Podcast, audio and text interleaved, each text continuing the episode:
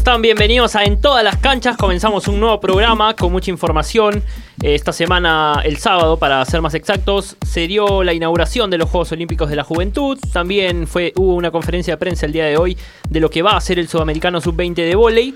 Y ya para ir eh, comenzando y presentar a mis compañeros, les decimos que somos todos periodistas, estudiantes de periodismo deportivo de ISIL y nos pueden escuchar en Spotify. Ya nos pueden escuchar en esa plataforma. ¿Cómo estás, Fer? Muy buenas tardes. Hola, Oscar, ¿cómo estás? Carolina, Alberto. Sí, vamos a hablar un poco sobre la participación de los peruanos en estos Juegos Olímpicos de, la, de juveniles de Buenos Aires. Ah, vamos a destacar algunas participaciones y también vamos a hablar un poco sobre el vóley, como tú mencionabas. Caro, ¿cómo estás?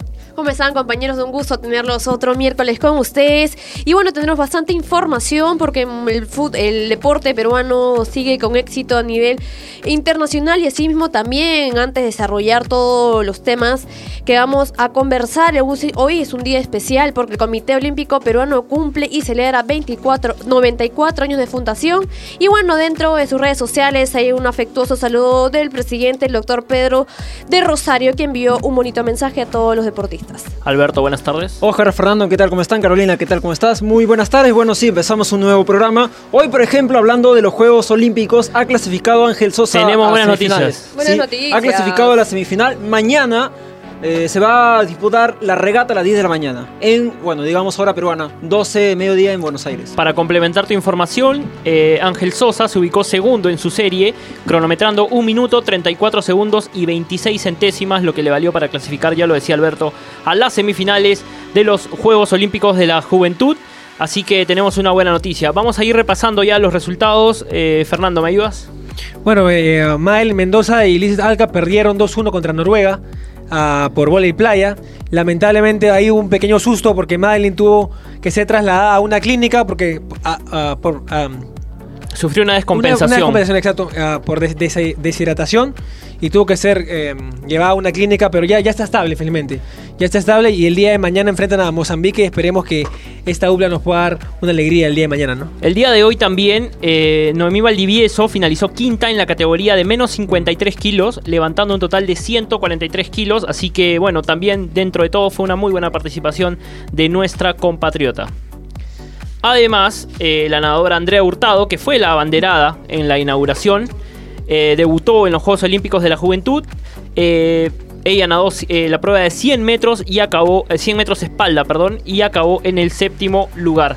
Después la triatleta Naomi Espinosa finalizó en el puesto 30 con un tiempo de 1 hora 10 minutos y un segundo y ella contó que tuvo una tuvo mala suerte porque mientras corría se le, se le salió, o perdón, mientras hacía la prueba de ciclismo, se, rompió, se rompió eh, en el pedal este seguro que tiene para mantener el pie, eh, ya lo decíamos, eh, pegado al, al pedal. Y ella no pudo, no, o sea, perdió valiosos segundos que al final le, le hicieron acreedora del puesto número 30. Y su frustración se ve al final, ¿no? Terminó la carrera y rompió en llanto. Creo que a todo deportista te preparas con un tiempo determinado y siempre puede pasar un montón de cosas y cuando te pasa algo como esto, ¿quién no llora de frustración? Es un momento importante en tu vida. Ahora, ahora con el tema de, de Yanela Valdivieso, hay que recordar también que en los intentos, por ejemplo, en el tercer intento hizo 80, eh, o bueno, levantó 80 kilos en envión. Levantó 80 kilos y en total, en total, ubicó o levantó 143 eh, kilos y eso lo ubicó en el quinto lugar. En el quinto lugar. Otra actuación destacada fue la de Noemí Guayguamesa, que con dos victorias y dos derrotas quedó en el judo a una, a una victoria de llegar a la pelea por el bronce. Y eso que compitió en una, en una división que no, era, que no era la de ella. Ella, ella es menos 48 y participó en menos 52. Menos 52, sí. Menos 52. Pero, eh, una muy buena actuación y quedó muy cerca de, de, la medalla. Igual su técnico destacó mucho la actuación de, de Noemí, destacando el trabajo y la perseverancia de ella. ¿no? ella él dijo, él llegó aquí a través de puro trabajo. Entonces yo creo que Noemí también va a ser una, una próxima gran representante para, para, para nuestro y país. Y en sus redes sociales evidenció la emoción que tenía porque de verdad que eh, eh, escribió un mensaje muy extenso muy agradecida y muy contenta de, a pesar de que no se logró lo que ella quería, que era una medalla, eh, tuvo, creía, una muy buena participación y nosotros también lo creemos. Y también mucha hambre de gloria, ¿no? Porque después sí. de, de, su participación, ella declaró que no iba a parar hasta llegar a los Juegos Olímpicos de los mayores y que una medalla siempre iba a ser su objetivo y eso creo que nos viene bien a todos. Fernando Fernanda Zaponara, perdón, la badmintonista, no tuvo una muy no ha tenido hasta ahora una muy buena participación. Lamentablemente ha caído en sus tres eh, partidos. Primero frente a Estados Unidos, luego frente a España y el día de hoy frente a India. Tenía una, una pequeña molestia en la rodilla, creo, ¿no? Que como que le impedía mucho, o, o el, o el- o el nivel de la competición como que le pasó factura la, la- la lesión. Sí, de todas maneras ella contó antes de, de viajar que este era un torneo en el que ella iba a tratar de aprender lo máximo posible, ya que su meta es clasificar a los Panamericanos del próximo año y poder eh, tener una actuación destacada. Escúchame, y también con Samantha Bello, nadadora peruana, ha finalizado en el quinto puesto de su serie. Eh, la segunda representante de natación eh, en la delegación peruana, porque recordemos que la primera es Andrea Hurtado, participa en 200 metros estilo mariposa. Ella es más, ha sido la abanderada de la delegación, Sí. ha, ha desfilado con, con la bandera. Y bueno, Samantha Bello es, digamos, la segunda, ha finalizado quinto en su, en su competencia, ¿no? Ahí estaba entonces el repaso de todos los peruanos en los Juegos Olímpicos de la Juventud que se inauguraron este sábado. Iban a ir eh, por un espacio de dos semanas y eh, dentro de esas dos semanas se van a desarrollar muchas competencias en los que están incluidos nuestros 16 Pero atletas. espera, nos faltó Carlos Arce, ah, perdón. el, el tirador, el de, el, el de tiro deportivo, claro. Carlos Arce No te que molestes, no te molestes. No, claro. hay- hay- hay que- Discúlpanos en realidad. No, hay, hay- hay- hay que, hay que informar a la gente. Ah, quedó en el puesto 19 en tiro deportivo. Tiene 14 años y apenas tiene un año en el deporte. 14 años. 14 años y apenas un año practicando el deporte. Es verdad, los puntos no, no le alcanzaron para, para llegar a para, para pasar, pero lo, lo que sí fue eh, satisfactorio, no solamente para él, sino para muchos, es que pudo superar su marca personal. Con tres puntos más pudo superar su marca personal y tomando como referencia ah, la edad que tiene él y el tiempo que tiene en el deporte. Ah, creo que su futuro es grande, ¿no? Y eso, una vez más lo digo, nos viene muy bien a todos. ¿no? No, pero siendo joven también tiene que ir, creo, de la mano con, con personas, con su familia que lo encaminen, porque muchos en esa edad se dedican a, al deporte con mucho esfuerzo, llega la adolescencia y por ahí como que se pierden y Claro. esperemos que estos jóvenes que con 14 años y tiene un año de entrenamiento puede llegar a muchísimo más. Escúchame, y otra información sobre los Juegos Olímpicos es que sabemos que Senegal va a ser la sede de los Juegos Olímpicos de la Juventud en el año 2022. Como hoy se está desarrollando los Olímpicos en Buenos Aires, en el 2022, a través de una mm, ceremonia, se oficializó que el Comité Olímpico Internacional indicó que los Juegos Olímpicos de la Juventud se va a desarrollar en Senegal, en el país africano. Es la primera vez que África desarrolla unos Juegos Olímpicos o va a desarrollar unos Juegos Olímpicos en toda la historia, porque nunca lo ha hecho. Nunca lo ha hecho. En Dakar. Y en el 2022, sí. también. Sí, la capital de Senegal, donde nació. Claro, los. Olímpicos de la Juventud. Hay que resaltar. Especificar. Sí, hay que Sí. especificar. Sí, sí. Eh, bueno, las buenas noticias la semana pasada también llegaron en el rugby, Fer. Sí, Perú campeonó el torneo Cuatro Naciones, superó a Costa Rica por 36-14 y en la final superó al anfitrión Guatemala, que era la primera vez que participaba en ese torneo, por 34 a 0. Y hay que decir- 34 0. 34 a 0, sí. Segunda vez, segunda vez que la selección peruana de rugby gana este, esta competición. Anteriormente la había ganado en el año 2010, cuando la competición se dio en Medellín, Colombia. Y se coronó en, es- en aquella oportunidad al vencer a Ve- Venezuela. Selección que en esta oportunidad no, no- no pudo participar. ¿no? Eso, eh, eh, si bien el torneo se llama Cuatro Naciones, esta vez Venezuela por un tema de permiso no pudo salir de, de su país y el, el torneo terminó jugándose entre tres. Guatemala, que ya lo decía Fer, era su primera oportunidad, Su debut. su debut y también su debut como localía, porque el torneo se disputó, se disputó ahí. Costa Rica y Perú que finalmente se terminó llevando este importante torneo. Ahora, Colombia, que venía ganando constantemente ese torneo, ah, ascendió al- a la clasificación A. Ahora está por programarse un partido. Colombia en esta oportunidad en la, en la clasificación A quedó último. Está por programarse un partido contra Perú. Si Perú gana, podría acceder a, a la clasificación A. ¿no? Va- va- va- se va a enfrentar un partido Colombia-Perú y, el, y es, como, es, es como estilo promoción del fútbol. Ah, si Perú gana, accede a, a la, a la Serie A. Si Perú bueno, pierde, se, se mantiene en, la- Serie B y Colombia se mantiene también en la Serie A. Pero aún está por confirmarse la fecha de, ese partido. Y si seguimos hablando de rugby, por ejemplo, la preselección nacional femenina ha viajado a Medellín para poder desa- desarrollar partidos de práctica, porque esto es un partido de preparación, en Medellín, en Colombia, para poder tener su preparación para lo que puede, puede ser en los torneos futuros, ¿no? Porque todavía no está definido qué, qué torneos va a disputar la selección femenina, femenina juvenil, porque la selección masculina de rugby ha campeonado. Y ya llegó también a, a la capital. Cabe, cabe resaltar que en el grupo A están selecciones como Brasil, Chile, Uruguay y también Argentina, que es una potencia ¿no? en, el rugby. Y la semana pasada también en ajedrez, Jorge Cori logró la medalla de oro en la Olimpiada Mundial disputada en Batumi, eh, Georgia. Eh, es un nuevo logro para el gran maestro nacional y, y nos llena de orgullo, obviamente, esta obtención de Jorge Cori, que bueno, ya nos tiene acostumbrados a, a traer muchas medallas. Y, y si hablamos un poco de karate, por ejemplo, Alexandra Grande ha viajado a Tokio Sí. junto con otras dos peruanas para poder disputar el Premier League de Tokio que se va a desarrollar del 12 al 14 de octubre. Ella ya está en, eh, ah, bueno, ha realizado escalas, primero viajó Lima, Ámsterdam, de Ámsterdam ha viajado a, a Tokio. Eh, ella va a disputar en la categoría, como lo sabemos, menos 61 kilos, ha ganado oro en el Premier League Berlín, hace un poco nomás, hace un par de semanas. Y también ha viajado Isabel Aco con la categoría de 68 kilos. Perfecto. Eh, entonces sí, ya lo decía Alberto. Y Merly Guamán también. También. El- Menos 50 kilos. La escala anterior de la Premier League la ganó Alexandra Grande con lo- obtuvo la medalla de oro en Berlín y ahora le toca disputar en Tokio. Hay que recordar que está, esta, esto forma parte de su preparación para el Mundial de Madrid, que se va a disputar a fin de año. Empieza. No, es el próximo mes. El próximo mes. El próximo mes. El próximo mes, sí. Fin de año. Diciembre. Fin de Está año. malo. Bueno, ya estamos casi previo. Y bueno, también en el siguiente Muy bloque. quisquilloso estás, Alberto. Sí, sí, sí. ¿Qué le- El 2 empieza, para ser más exacto. El 2 de noviembre. El Mundial en noviembre. Madrid. ¿Ustedes sabían que el Mundial se iba a disputar en Perú? No. Perdimos la sede.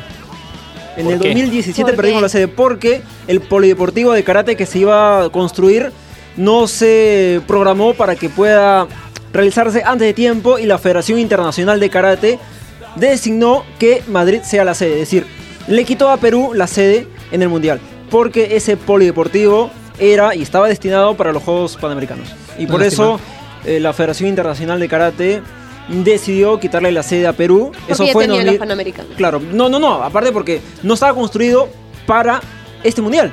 Porque no. esa sede tenía que haber estado construida, ya, Ya, ya, eh, inaugurada claro.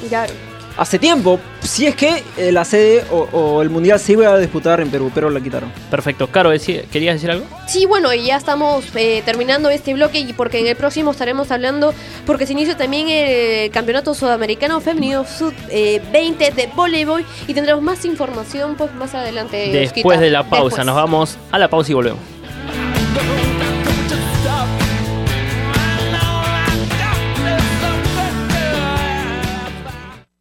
Y ahora la siguiente pregunta. ¿Qué significa bizarro? A. Raro.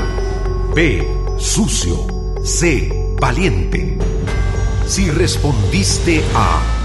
Celebra porque te has equivocado. Bizarro significa valiente. El que aprende de sus errores no se equivoca. Estudia en ISIL y aprende haciendo.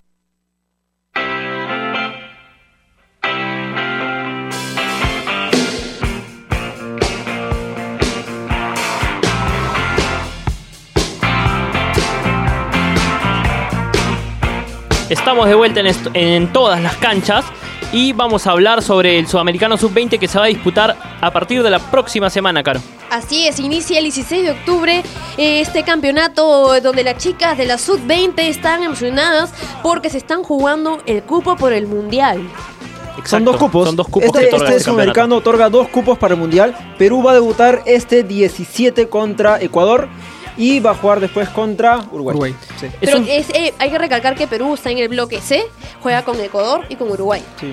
Los dos partidos a las 7, 7 de la noche. Nueve equipos divididos en tres grupos de, de- de tres equipos cada, cada- cada, cada grupo, ¿no? Y hay que resaltar que en esta categoría las fuerzas están muy parejas. En el último mundial, eh, ya lo decía el profesor Marcos Queiroga en, el, en, el, en la conferencia de prensa, eh, el que elimina a Brasil es Argentina.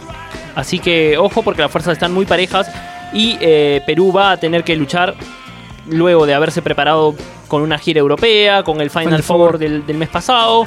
eh, va a tener que luchar eso para obtener uno de esos dos cupos. Y bueno, ya lo dijo Alberto, bueno, la Blanquirroja hoy eh, debuta con Ecuador el miércoles 17 de octubre a las 7 de la noche y donde va a ser, eh, donde también se enfrentará el mismo con, con Uruguay, como ya lo hemos mencionado, que su, están en el bloque C. Y bueno, se van a jugar eh, con el mejor puntaje acumulado de la fase clasificatoria. El jefe de la unidad técnica de la Federación de Voley se llama Paco Herbaz y esto nos contó hace un momento eh, luego de la conferencia de prensa. Yo creo que son, como bien ha dicho Marco ¿no? en la presentación, creo que hay dos niveles de competición. Yo creo que ahora mismo aquí hay cuatro equipos que están, digamos, a un paso, un pasito por arriba. ¿no? Que la competición nunca se puede decir que es ciencia cierta, pero sí que a nivel de, competitivo de los cuatro países de Argentina, Colombia, eh, Brasil y Perú están un poquito más arriba. Por lo tanto, los cruces entre esos cuatro equipos son los que van a ser determinantes. ¿Cuál será el objetivo? Pues obtener en primer lugar eh, uno de esos dos primeros que te dan el pase directamente a semifinales, eh, que es muy importante, pero obviamente hay que ganárselo, ¿no?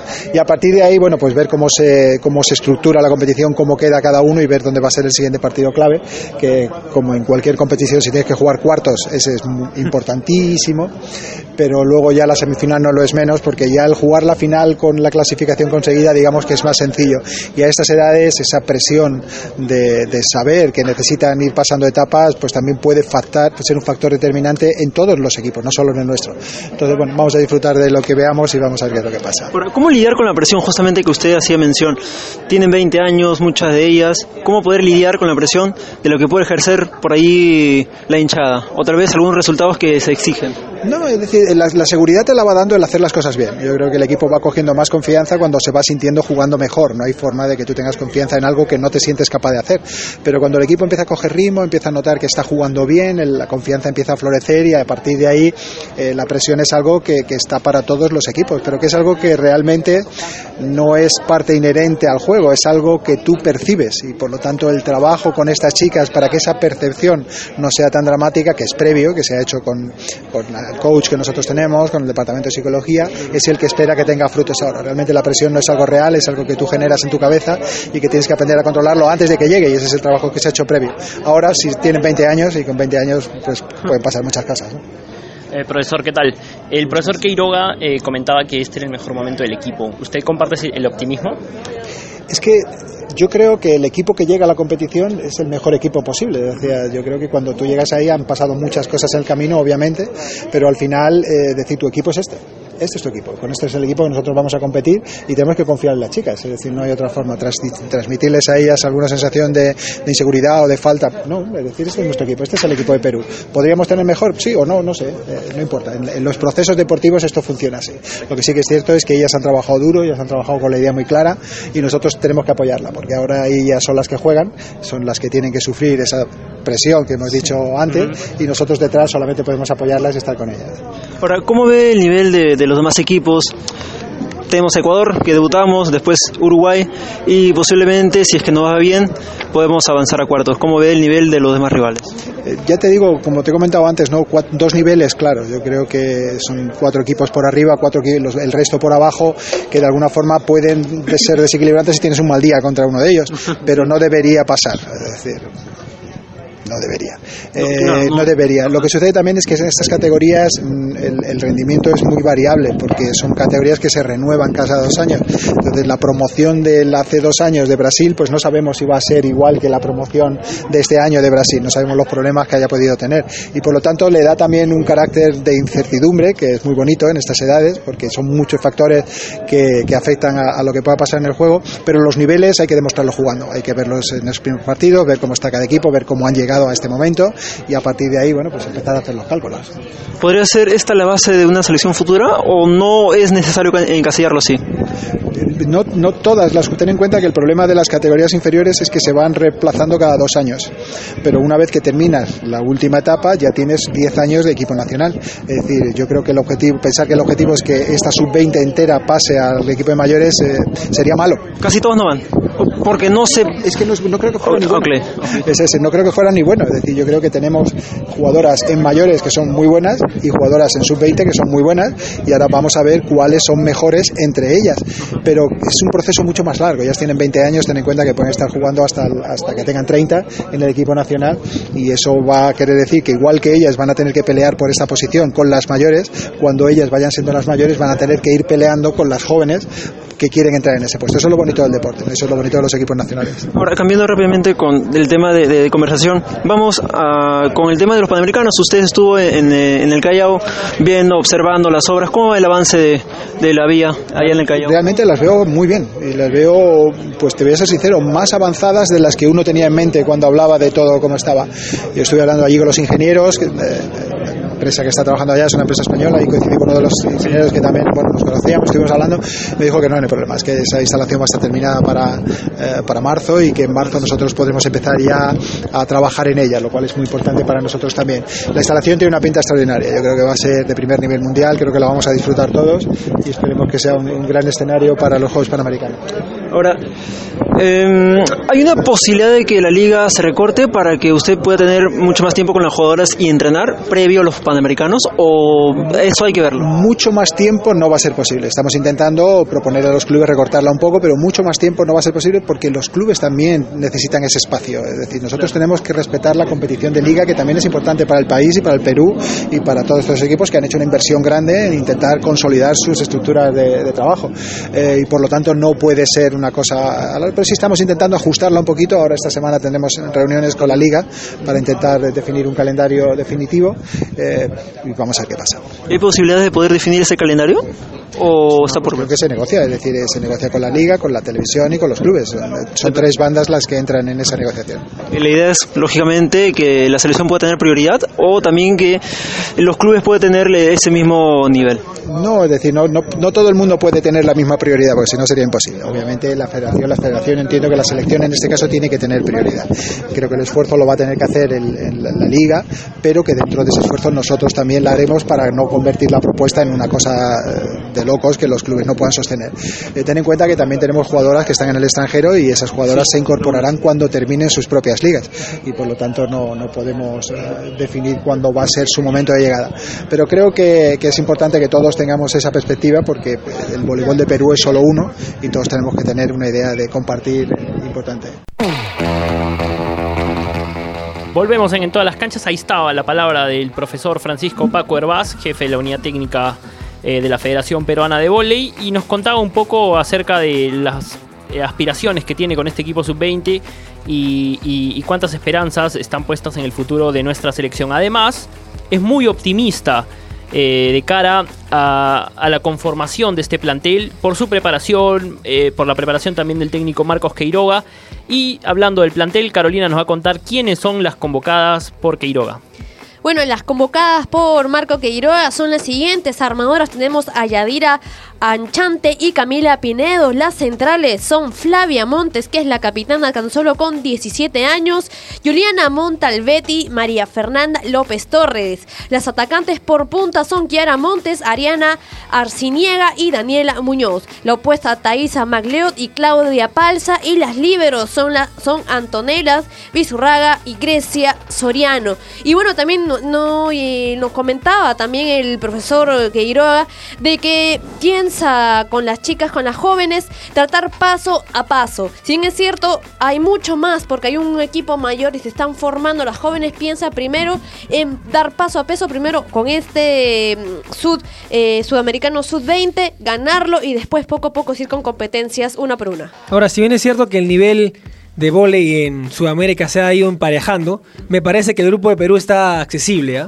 Obviamente hubiera preferido, por ejemplo, formar parte del grupo B. Prefiero mil veces enfrentar a, a Bolivia y a Chile, sin menospreciarlos obviamente, que, que enfrentar a, a, Uruguay y a Ecuador. Pero prefiero enfrentar a Uruguay y Ecuador que enfrentar, por ejemplo, a, a Colombia y Venezuela, ¿no? O Argentina o Brasil. Claro. Ya lo decía el profe Herbaz, hay obviamente dos grupos dentro de todos los participantes, de estos nueve participantes, hay dos grupos de equipos, ¿no? Eh, uno que conforman Perú, eh, Argentina, Brasil y Colombia y luego están todos los demás. Diga, eh, decía, hablaba del primer grupo como los, los equipos llamados a, a, ser favoritos y de esos cuatro, dos nomás van a obtener el cupo para el Mundial. Va a estar, va a estar bien, bien reñido esa, esa, esa, esa lucha por la clasificación al Mundial. Escúchame, y también lo que mencionaba Paco Herbaz es sobre la posibilidad de poder reducir un poco la liga, el calendario de la liga, porque a ver, Este año, por ejemplo, competencias con la selección mayor no va a haber. Sí. Paco Herbaz no va a tener a, a las jugadoras en la selección mayor. Entonces, el próximo año, em, digamos, si hacemos una comparación con los años anteriores, la liga está terminando marzo-abril. En abril. Nos, abril, nos está quedando abril, mayo, junio y julio la mitad de... Porque, Los Panamericanos. De, de los Panamericanos porque empieza el 26 de julio. Y desde la Ahora- fecha de hoy día, perdóname que te corte, hasta el próximo año es bastante tiempo que el profesor Paco Arbaz no va a tener, No va a jugar, no va a no. jugar ni No porque hasta el claro. día de hoy no ha tenido todavía entrenamientos con el, con el No, no ha cuerpo tenido entrenamientos. mayor, no ha con, la, tenido. con, la, con la selección mayor no ha tenido entrenamientos. No ha tenido. Y lo que él nos ha dicho es de que la próxima semana va a reunirse con Pilar González, que es la presidenta de la federación, para poder tener la posibilidad de conversar, ya sea con los clubes, con la televisión, porque digamos también eh, es parte de, y poder determinar y coordinar el calendario del próximo o de la próxima temporada para que la selección mayor pueda tener más tiempo con Paco Herbaz y tener una mejor preparación para lo que vienen a ser los panamericanos, porque nos va a quedar poco tiempo, dos Poco meses. tiempo. En dos meses no podemos hacer mucho. Mucha desventaja No podemos hacer mucho en realidad, así que Y ojo que el profesor Eh, que verlo, ¿no? Herbaz venía de un club eh, de liga y es la primera vez que tomaría una relación con todo el equipo mayor de las chicas de volei. sí, también. Aunque por lo menos en Perú es la primera vez, pero en España No, ya es la primera vez en Perú. Y él la- la conoce muy vez. bien, él conoce muy bien el vóley peruano y ha estado cuatro temporadas en regatas, fue, Sí. tuvo la posibilidad de ser campeón hace un par de temporadas, así que creo que a mí me pareció correcta la, designación del profe Herbaz como técnico de la selección. Ya para ir cerrando, hay que contar que finalmente la semana pasada se oficializó que Willy Canchaya va a entrar al, al- programa Top Perú. Este grupo de deportistas eh, que son auspiciados de manera especial por el IPD, eh, de hecho perciben 40% más que lo que se percibe en el, en el PAT, el programa de apoyo al deportista. Y Willy Canchaya ha sido a merced de su plata en los Juegos Odesur en 1500 metros, eh, incluido en este programa. eh, también figura la inclusión de Juan Pablo Varillas, el Tenista. tenista. Ha jugado Davis, Copa Davis. Claro que sí, y me parece que es el tenista que hoy está mejor ubicado en el ranking ATP. Porque Dulio Beretta, eh, Sí.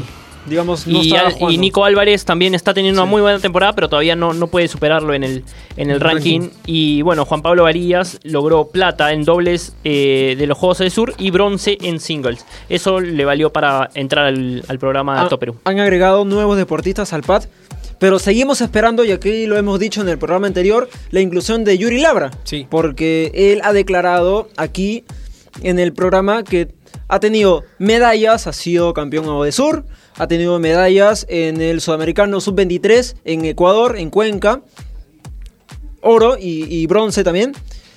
Y hasta ahora no está en el PAD. No tiene apoyo. El programa de apoyo del deportista, el PAD. No está agregado en el PAD. Es cierto, él nos dijo de que faltan algunos detalles porque conversó con IPD, conversó con la federación. ¿Tuvo y- respuesta? No, no tuvo respuesta. No, no, no, no. Porque él personalmente se acercó a la federación para poder coordinar y ver qué es lo que falta para que pueda recibir el apoyo. Pero si es que el apoyo no llega, entonces ¿cómo podemos pensar que él pueda tener una mejor preparación para lo que vienen a ser los Panamericanos? Y la tranquilidad de entrenar, Claro, ¿no? El, claro. tema, el tema también con su entrenador. Y, y- y él denunciaba también un poco eh, ese trato que le daban a su entrenador, a John Cosi, sobre que no le llevaban o no lo llevaban a él a los campeonatos, porque no lo llevó a Ecuador, a los Juegos eh, o de Sur tampoco no lo llevó, así que hay que ver ese tema. Perfecto. Eh, nada del básquet, ¿no? Ninguna novedad por ahora. Hablé con el señor Bravo, Luis Felipe Bravo, para que pueda venir aquí al programa, pero mm, sus horarios es muy complicado, así que hay que tener una buena coordinación para poder traer a- al señor Bravo, el Una presidente de- del grupo de trabajo. ¿no? Solo, una pequeña para volver al vóley, animar a la gente a ir al Bonilla, las entradas ya están a la venta, 15 soles popular y 25 soles preferencial. 15 soles el popular y 25 preferencial. Ahora sí, eh, ya nos vamos a ir porque nuestra productora nos va, nos va a pegar como, como le pegaron a McGregor el fin de semana. Así que hasta aquí llega en No, todas las canchas. Recuerden Los memes de verdad. que eh, nos pueden escuchar en Spotify, se va a armar así como, como, como en la pelea, ¿no? Y eh, nos vamos a reencontrar la próxima semana. Muchísimas gracias, permiso.